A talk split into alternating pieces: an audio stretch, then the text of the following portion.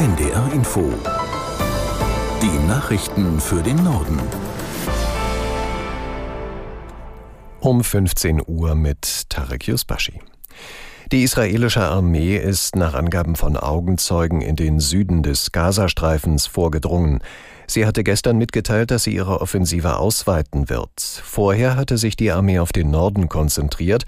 Dort seien inzwischen die meisten Ziele erreicht, heißt es. Unser Tel Aviv-Korrespondent Björn Darke berichtet, die Angriffe könnten aber noch lange andauern.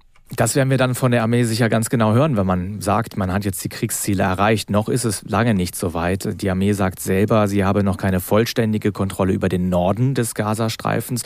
Da ist sie ja seit vielen Tagen auch aktiv. Da gibt es auch weiterhin Luftangriffe. Allein in den vergangenen Stunden mehr als 200 Angriffe im gesamten Gazastreifen. Also die Armee ist da mit voller Stärke im Einsatz. Aber die Ziele, dass die Hamas besiegt sei, das ist noch nicht absehbar. Wir hatten erst vor wenigen Minuten wieder Raketen Raketenalarm im Süden Israels. Das heißt, die Hamas oder andere radikale Palästinensergruppe sind nach wie vor in der Lage, Israel anzugreifen. Und da scheint das Kriegsziel also noch in weiter Ferne zu liegen. Bundesgesundheitsminister Lauterbach fordert mehr Geld für die Forschung an Long-Covid. Nach einem Treffen mit Wissenschaftlern rief er außerdem dazu auf, Corona-Impfungen aufzufrischen, auch um die Gefahr von Long-Covid zu verringern. Aus Berlin Sabine Henkel. Bundesgesundheitsminister Lauterbach will stärker vorbeugen. Er verlangt mehr Geld für die Forschung an Long-Covid. 80 Millionen Euro zum schon zugesagten Geld. Es wären dann 150 Millionen Euro für neue Studien zu Long-Covid, also Beschwerden, die nach mehr als vier Wochen nach Ansteckung immer noch auftreten.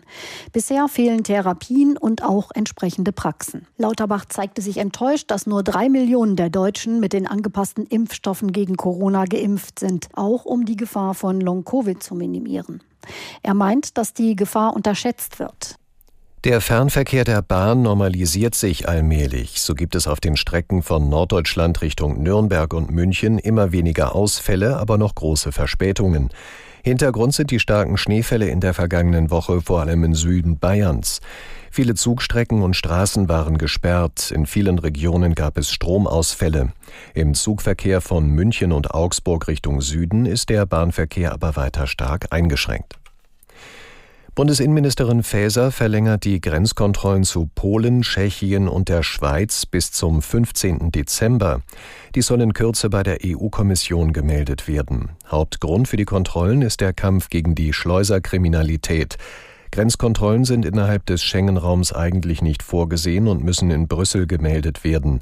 Die Innenministerin hatte die Bundespolizei Mitte Oktober angewiesen, an der Grenze zu Polen, Tschechien und der Schweiz stationäre Kontrollen durchzuführen, so wie es sie seit 2015 bereits an der Grenze zu Österreich gibt.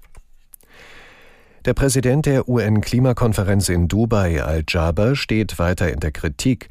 Al-Jaber soll behauptet haben, es gebe keine Wissenschaft, die belege, dass der Ausstieg aus fossilen Energieträgern notwendig sei, um die Erderwärmung auf 1,5 Grad zu begrenzen. Aus Dubai, Anna Osius. Bei Aktivisten löste das einen Sturm der Entrüstung aus. Heute gab es eine erste Protestaktion auf der Klimakonferenz.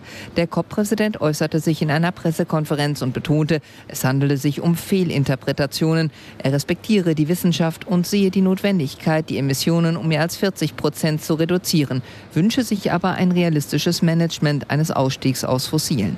Beobachter bezweifeln jedoch, dass sich die Vereinigten Arabischen Emirate tatsächlich auf einen Ausstieg aus Kohle, Öl und Gas einlassen werden, wie es mehr als 100 Staaten fordern. Die Verkehrsminister der EU-Staaten beraten heute in Brüssel über Regeln bei einer Führerscheinverlängerung. Sie haben sich dafür ausgesprochen, dass Autofahrerinnen und Autofahrer künftig bestätigen müssen, dass sie fit genug sind, um zu fahren. Erst wenn diese Selbstauskunft ausgefüllt ist, solle der Führerschein verlängert werden können. Allerdings muss noch eine Einigung mit dem Europaparlament her. Umstritten ist aber noch, wie oft Führerscheine verlängert werden müssen und ob dies nur für Menschen über 70 gilt. Das waren die Nachrichten.